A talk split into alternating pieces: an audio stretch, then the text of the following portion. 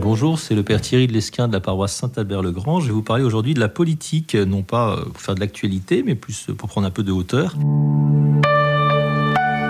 Qu'est-ce que la politique? Ça vient du grec, vous le savez bien, euh, de la, science des affaires de la cité. Hein, police, c'est la cité. Et donc, si c'est de ça qu'il s'agit dans la politique, eh bien, on peut difficilement s'en désintéresser, puisque l'homme est un être social, comme dit la Bible dès le chapitre 2 de la Genèse. Il n'est pas bon que l'homme soit seul, il est fait pour vivre en société.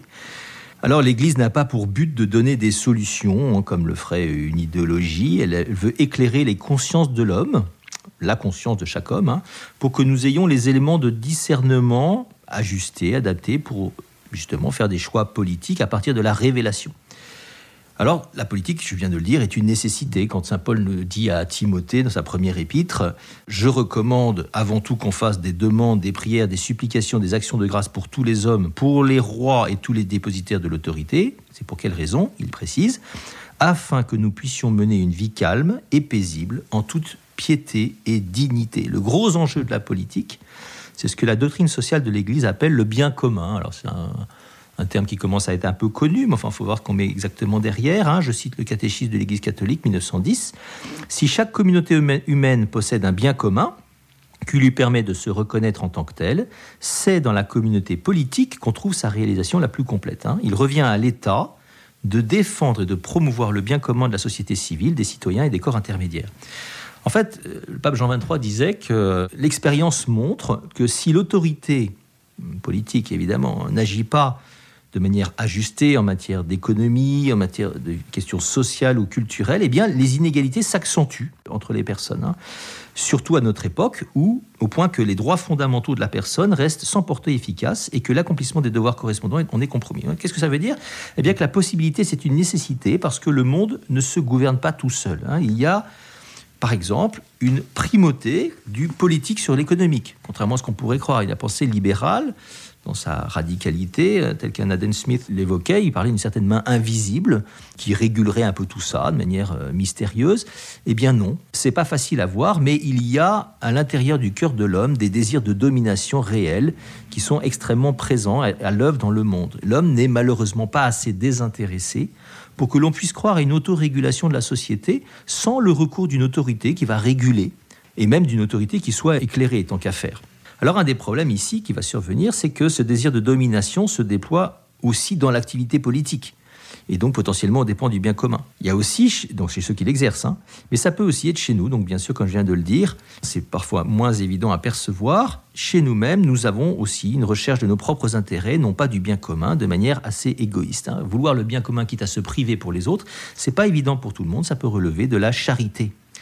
Et vous voyez, dans les deux cas, que ce soit parce que ceux qui exercent l'autorité politique ne sont pas suffisamment désintéressés, ou bien parce que nous-mêmes, on est trop focalisés sur son propre intérêt, eh bien, on peut se désintéresser de la question politique. Mais en fait, la question n'est pas la politique en elle-même, c'est pas elle qui est en cause, mais c'est bien cette domination, cet égoïsme humain que l'on tend à associer à la politique alors que celle-ci n'en demeure pas moins nécessaire et incontournable. Alors on a des exemples dans toute l'histoire de l'humanité, on en a même dans l'Évangile. Hein. Vous savez, quand, quand Jacques et Jean s'approchent de Jésus au chapitre 10 de Saint Marc pour lui dire Accorde-nous de siéger l'un à ta droite, l'autre à ta gauche dans ta gloire, hein, dans ton royaume, euh, comme Premier ministre et ministre de l'Intérieur. Hein. Les autres sont super énervés, ils se fâchent, ils se mirent à s'indigner contre Jacques et Jean. Alors Jésus les fait venir et qu'est-ce qu'il leur dit? Vous savez que ceux qu'on regarde comme les chefs des nations dominent sur elles en maître et que les grands leur font sortir le pouvoir. Il ne doit pas en être ainsi parmi vous. Au contraire, celui qui voudra devenir grand parmi vous sera votre serviteur, et celui qui voudra être le premier parmi vous sera l'esclave de tous. Aussi bien le Fils de l'homme lui-même n'est pas venu pour être servir, mais pour servir et donner sa vie en rançon pour la multitude. Le modèle que le Christ nous propose, c'est celui du service, évidemment.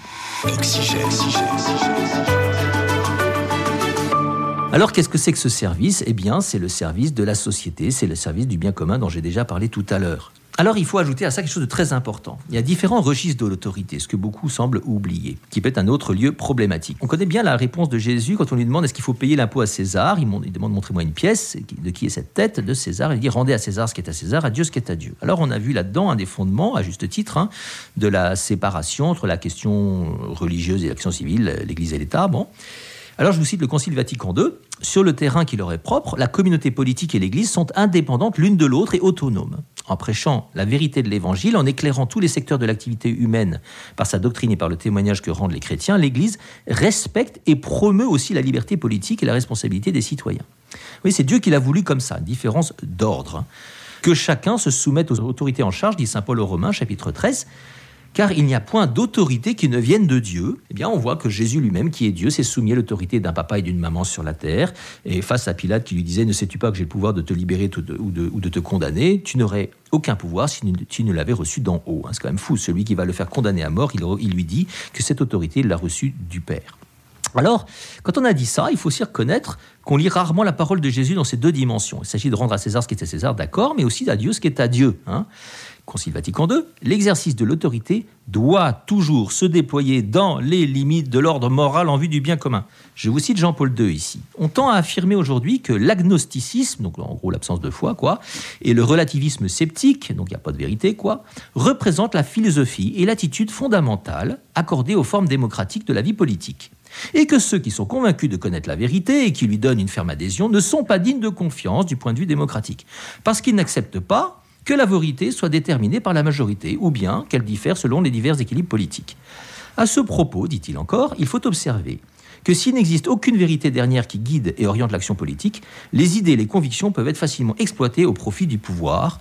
Une démocratie sans valeur se transforme facilement en totalitarisme sournois, comme le montre l'histoire. Ça, c'est dit. Hein eh bien, le cardinal Dany nous disait la chose suivante la vraie cité est celle où les hommes ont leur maison et où Dieu a sa maison, reprenons sûrement saint Augustin.